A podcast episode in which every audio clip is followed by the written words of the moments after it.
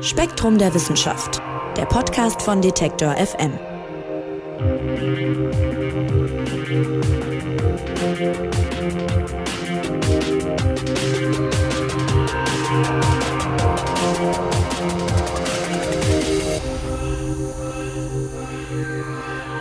Hallo und herzlich willkommen zu einer neuen Ausgabe des Spektrum Podcasts von Detektor FM und Spektrum der Wissenschaft. Mein Name ist Marc Zimmer und ich freue mich, dass ihr dabei seid.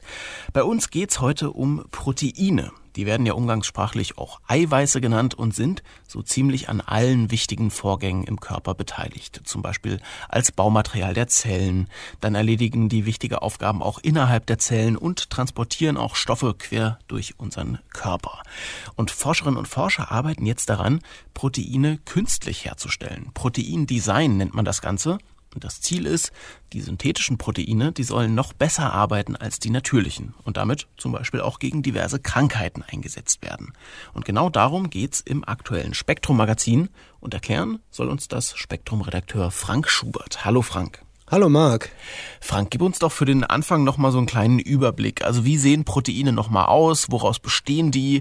Und äh, welche Aufgaben, ich habe es gerade schon so ein bisschen angedeutet, aber welche Aufgaben übernehmen die konkret im Körper? Proteine sind meistens große Moleküle, also relativ große Moleküle.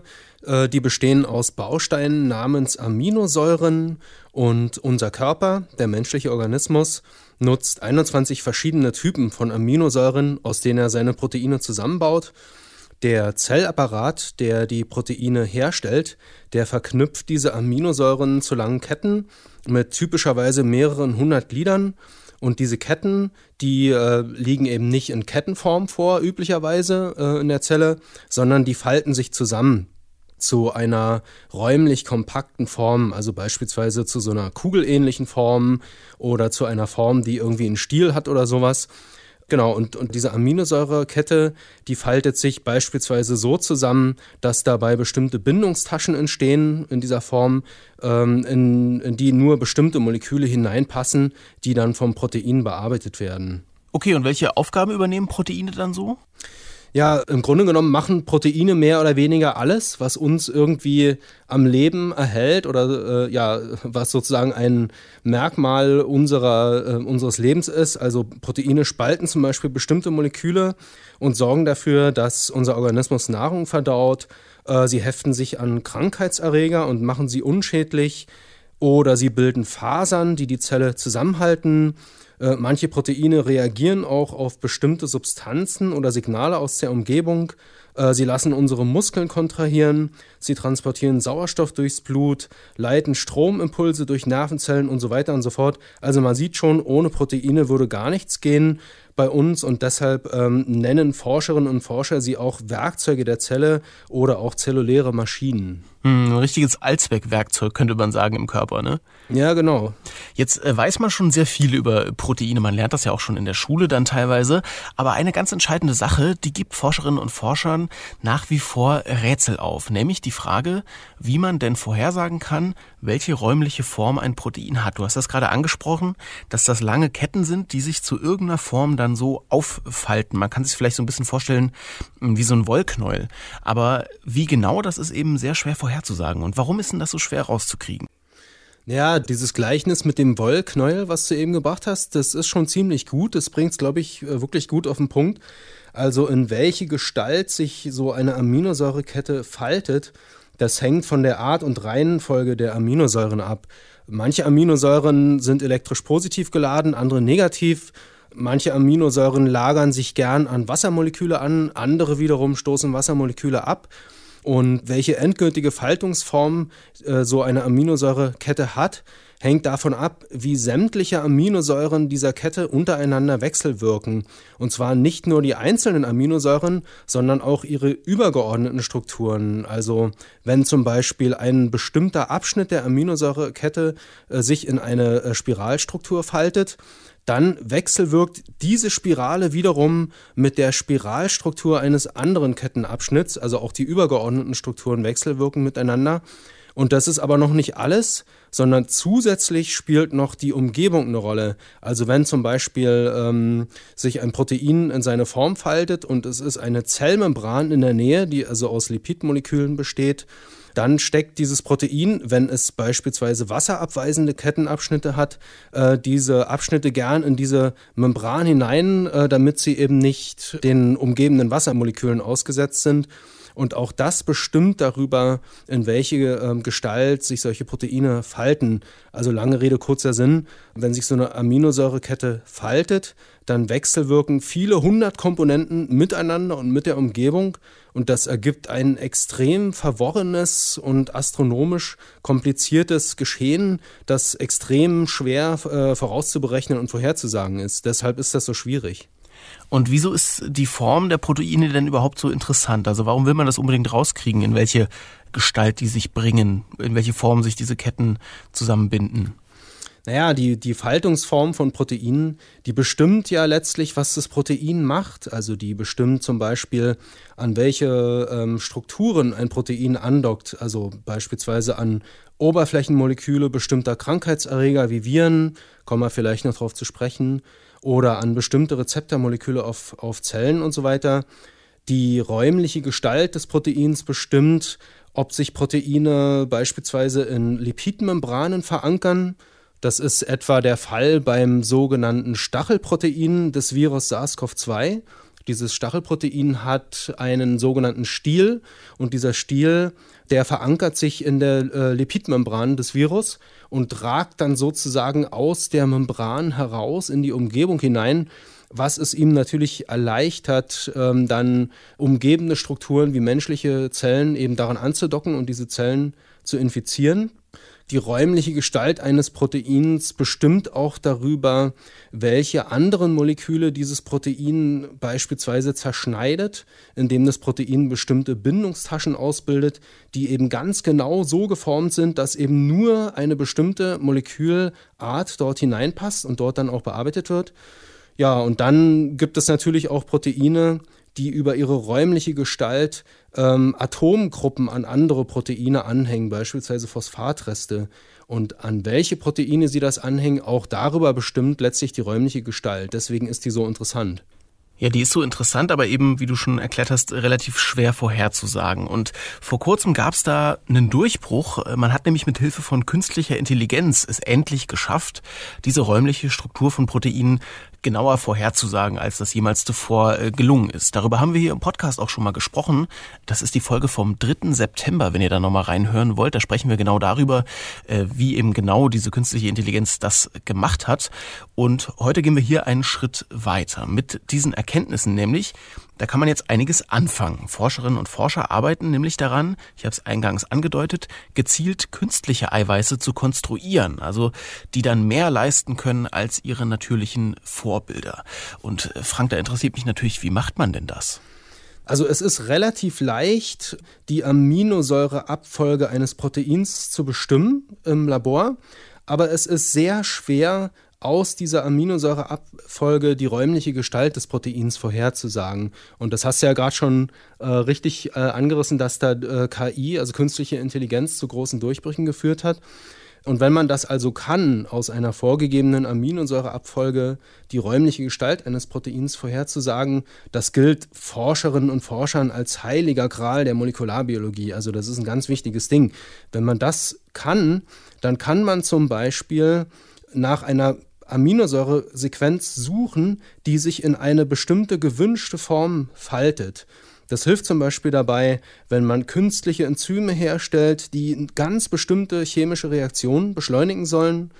Das hilft zum Beispiel auch dabei, neue Proteinmaterialien mit ganz bestimmten Eigenschaften zu konstruieren, zum Beispiel nach dem Vorbild der Seide oder, oder von Spinnweben oder sowas. Und das hilft auch dabei, künstliche Antikörper zu konstruieren, die an bestimmte gewünschte Krankheitserreger koppeln, zum Beispiel Viren, und das eben viel, viel stärker tun als natürliche Antikörper. Genau, und dieses Konstruieren künstlicher Proteine, die eine ganz bestimmte gewünschte Gestalt haben, das nennt man Proteindesign.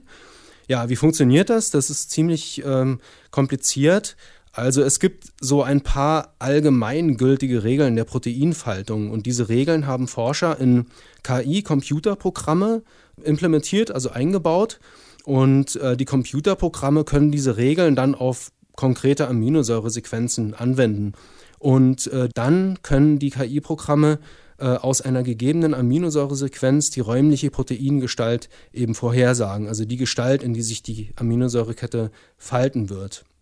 Genau, und so ist es zum Beispiel möglich, künstliche Mini-Proteine zu entwickeln, die haargenaue Gegenstücke bilden zu Oberflächenstrukturen von Viren und die deshalb extrem fest an diese Viren ankoppeln, also fester noch als natürliche Antikörper, die unser Organismus ausbildet und die Viren so extrem gut blockieren beispielsweise. Hm, du sprichst die Viren gerade schon an. Ähm, wo könnten solche künstlichen Proteine denn überall zum, zum Einsatz kommen? Medizin hast du gerade schon so ein bisschen angesprochen. Und äh, vielleicht kannst du auch nochmal rausstellen, was, was macht die jetzt konkret besser als die natürlichen Proteine? Naja, also ein häufiges Missverständnis, wenn man so über Natur und Evolution und sowas redet. Viele Menschen glauben ja, die natürliche Evolution, die liefert sozusagen optimale Lösungen. Ne? Also irgendwie irgendwelche ja, keine Ahnung, optimalen Anpassungen und so weiter. Das ist äh, ein Missverständnis, denn dem ist nicht so. Ähm, mhm. Unser Organismus bildet ja selber Antikörper aus. Das macht er ständig immer zu, weil er ja auch ständig bombardiert wird mit diversen Krankheitserregern, Viren, Bakterien und so weiter. Und ja, und, und dann findet im Organismus ein Auswahlprozess statt, der sozusagen diejenigen Antikörper auswählt, die an einen bestimmten Krankheitserreger, der gerade eingedrungen ist, eben gut koppeln. Aber dabei wird jetzt nicht unbedingt die optimale Lösung gefunden, sondern der Organismus ähm, ja, wählt am Ende sozusagen einen Antikörper aus, weil der Organismus ja auch nicht beliebig viel Zeit hat, unendlich viele Antikörperversionen auszuprobieren. Und in der zur Verfügung stehenden Zeit, die Infektion soll ja schnellstmöglich bekämpft werden, da wird dann am Ende halt äh, irgendein Antikörper ausgewählt, der halt gut genug passt, sage ich jetzt mal. Aber äh, gut genug muss jetzt nicht unbedingt bestmöglich oder optimal heißen. Mhm. Und an der Stelle kommen dann sozusagen Forscherinnen und Forscher, die halt einfach auch mehr Zeit haben, ähm, im Labor verschiedene Antikörperstrukturen äh, oder Proteinstrukturen auszuprobieren und die können dann tatsächlich besser sein als die Natur. Also die können eben Antikörper oder Mini-Proteine herstellen, die eben viel besser binden an Viren als äh, natürliche Antikörper und diese Viren deshalb auch viel, viel besser blockieren und, und ausschalten. Genau, das ist ein mögliches Beispiel, die, solche sogenannten Mini-Proteine. Aber es gibt auch, darum geht es in dem Artikel in Spektrum der Wissenschaft, künstliche Proteinpartikel, die dem Immunsystem bestimmte Oberflächenstrukturen von Viren in stark konzentrierter und aufgereinigter Form präsentieren. Viel stärker konzentriert und aufgereinigter, als es bei den natürlichen Krankheitserregern der Fall ist. Und diese künstlichen Proteinpartikel provozieren auf diese Weise eine extrem starke Immunreaktion gegen die Viren und damit zum Beispiel auch eine viel bessere Impfwirkung. Also wenn man jetzt Impfstoffe auf dieser Grundlage entwickelt.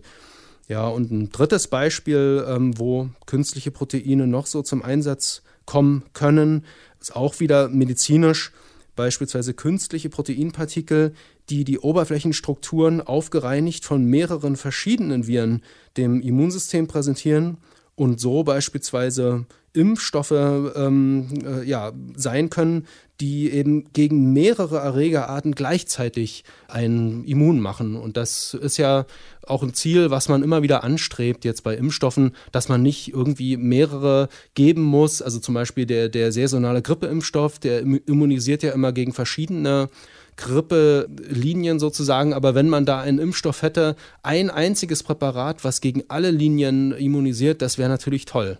Hm. Also wir halten mal fest, künstliche Proteine sind für viele Bereiche super interessant, weil natürlich auch Proteine die verschiedensten Aufgaben übernehmen. Aber besonders interessant ist es vielleicht in der Medizin. Und da greift ihr im Spektrum Magazin auch ein konkretes Beispiel auf. Und du hast jetzt schon ein paar Mal was von Viren und Impfungen gesagt. Und da ist es ja heutzutage leider nicht äh, allzu weit zur Corona-Pandemie. Und genau darum geht's auch im Heft. Da geht's nämlich um Alexandra Walls. Das ist eine junge Forscherin von der University of Washington. Genau, ja. Und die hat, und das muss man sich wirklich mal auf der Zunge zergehen lassen, äh, die hat im Oktober 2019 über Coronaviren promoviert und hat da ihre Doktorarbeit verteidigt und angeblich ihre Verteidigung der Doktorarbeit mit folgenden Worten eingeleitet. Ich zitiere mal.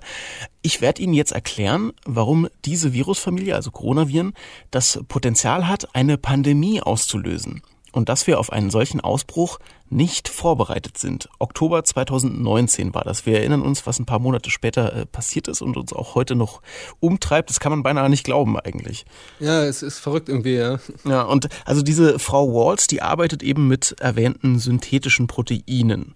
Und zwar an einem Impfstoff gegen Corona, gegen SARS-CoV-2, ne? Genau. Und vielleicht kannst du mal erklären, wie kommt da Proteindesign in dem Fall zum Tragen?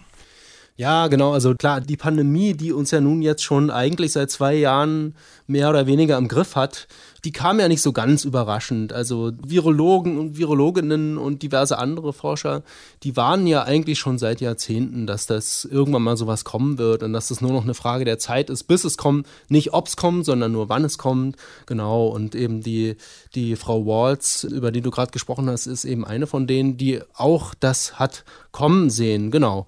Ja, und die äh, entwickelt nun einen Impfstoff zusammen mit ihrem Team gegen Covid, gegen, gegen den Erreger von Covid, gegen SARS-CoV-2.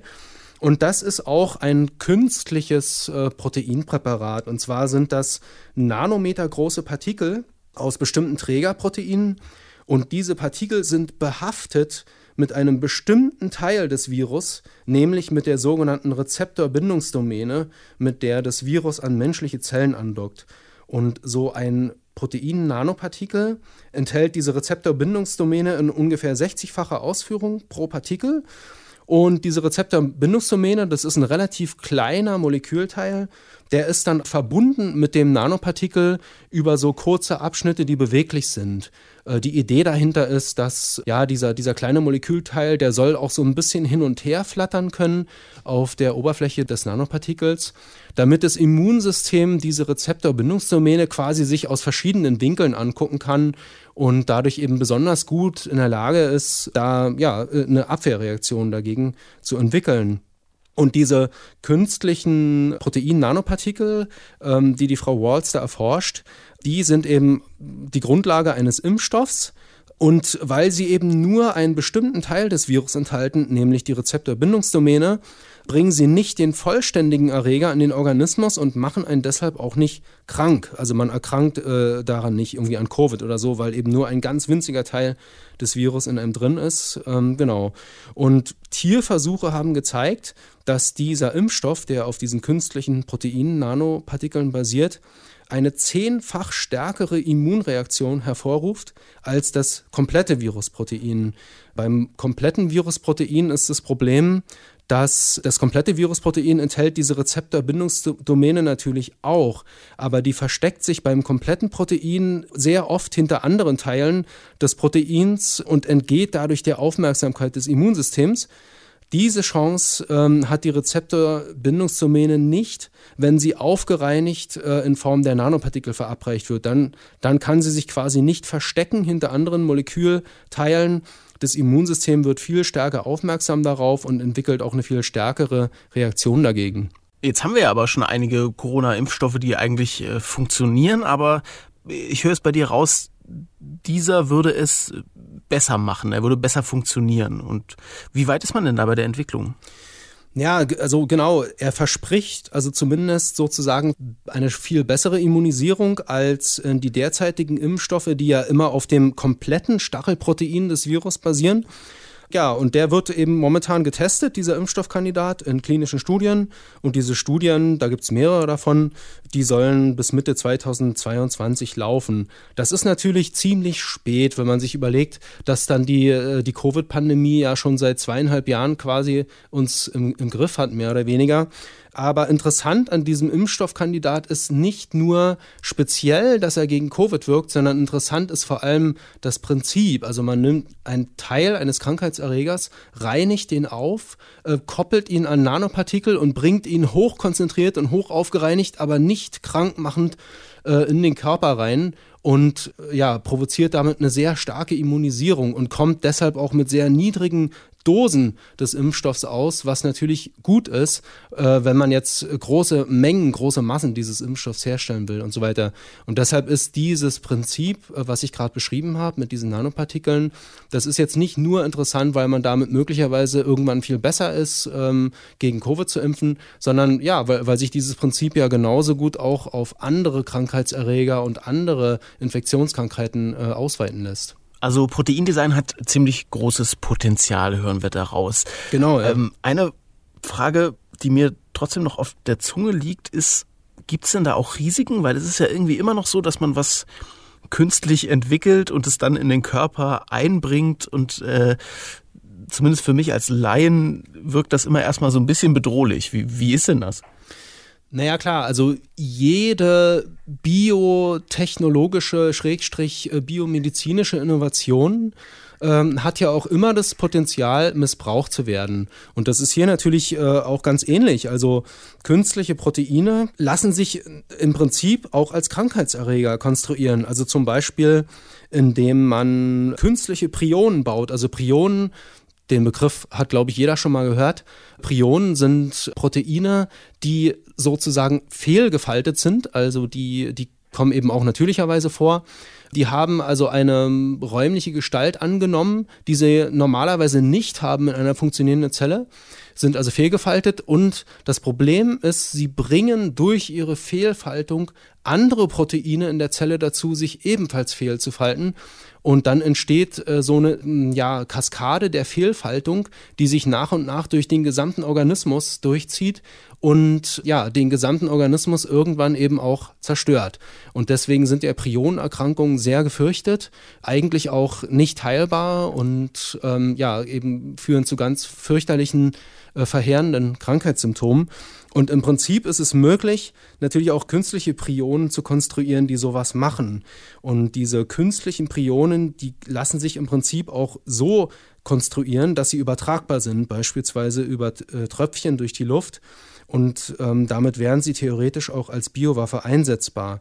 Und tatsächlich ist es so, dass das derzeit gültige internationale Übereinkommen über das Verbot von Biowaffen solche Art von Biowaffen nicht erfasst, äh, schlicht und einfach deshalb, weil ja, als dieses Übereinkommen in Kraft trat, da hat noch niemand daran gedacht, dass es irgendwann mal sowas geben könnte wie künstliche Proteine, die niemals Teil eines lebenden Organismus waren und die sich irgendwie ja als Biowaffe einsetzen lassen.